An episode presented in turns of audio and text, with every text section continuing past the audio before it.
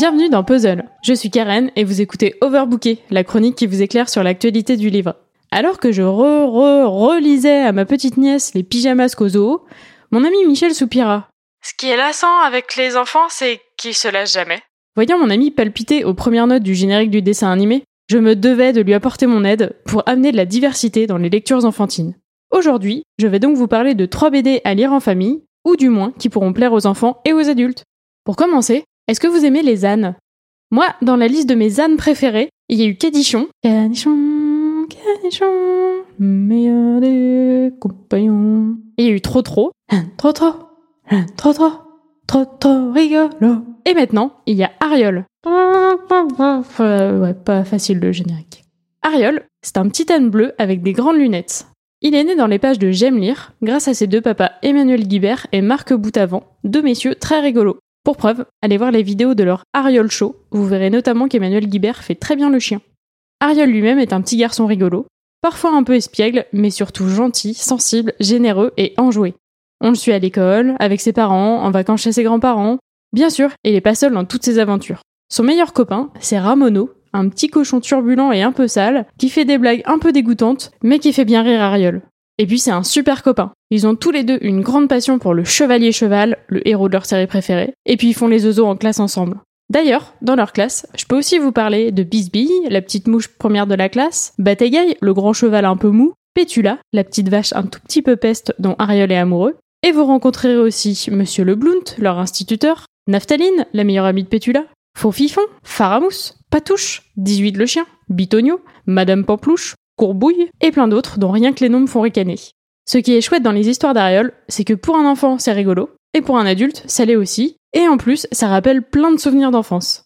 Il y a des histoires de prout et des farces, mais aussi ces petits moments mignons où on est amoureux mais qu'on sait pas comment le dire, où on s'invente des histoires avec deux bouts de ficelle, où on a le droit de prendre un Diabolo Grenadine avec papa et maman au café. Bref, c'est plein de nostalgie joyeuse.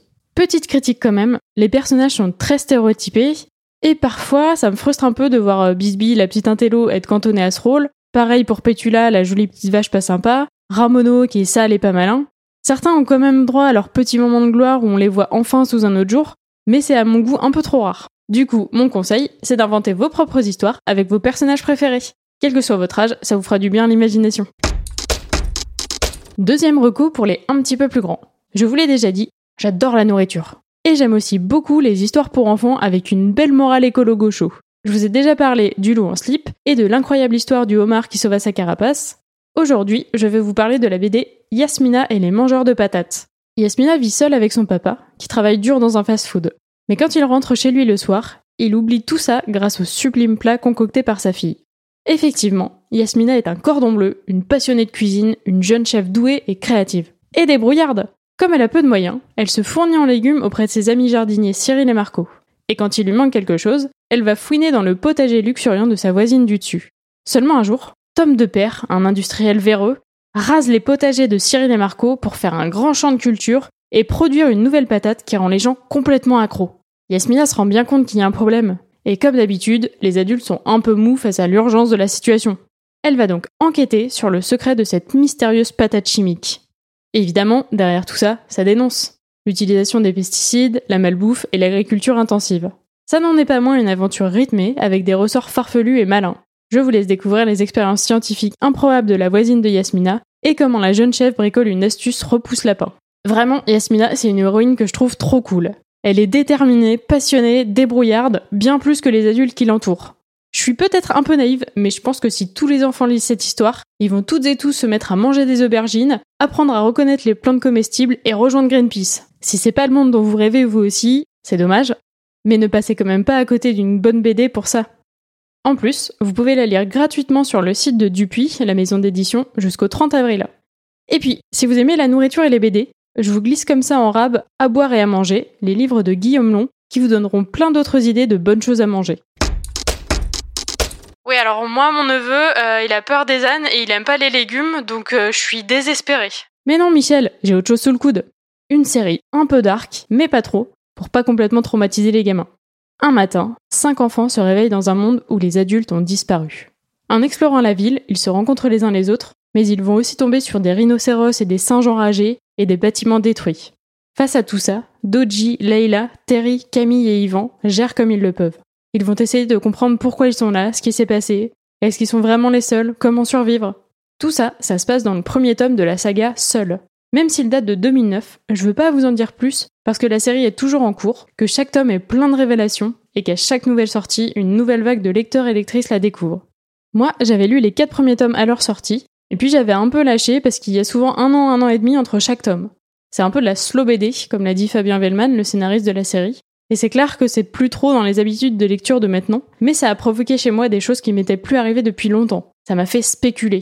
L'univers de Seul, c'est un univers qui mélange science-fiction et fantastique. Du coup, le lectorat de Seul élabore pas mal de théories sur le passé de certains personnages, sur l'avenir du groupe, sur les raisons de leur présence, sur chaque mot, chaque objet. Je me suis refait les 11 tomes déjà publiés d'un coup, et après, j'ai lu tout ce que je pouvais sur le forum des fans, j'ai regardé des vidéos théories et des interviews de l'auteur. J'ai pas arrêté d'en parler autour de moi.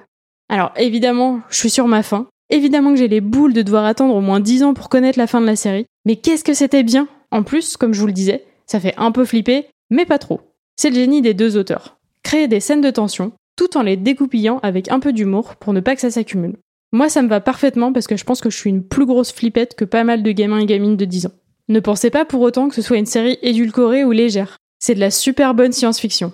Il y a bien une fin de prévue, donc même si au bout de quelques tomes on se pose plus de questions qu'on a de réponses, ça vaut le coup de s'accrocher à cette série, et donc d'être patient.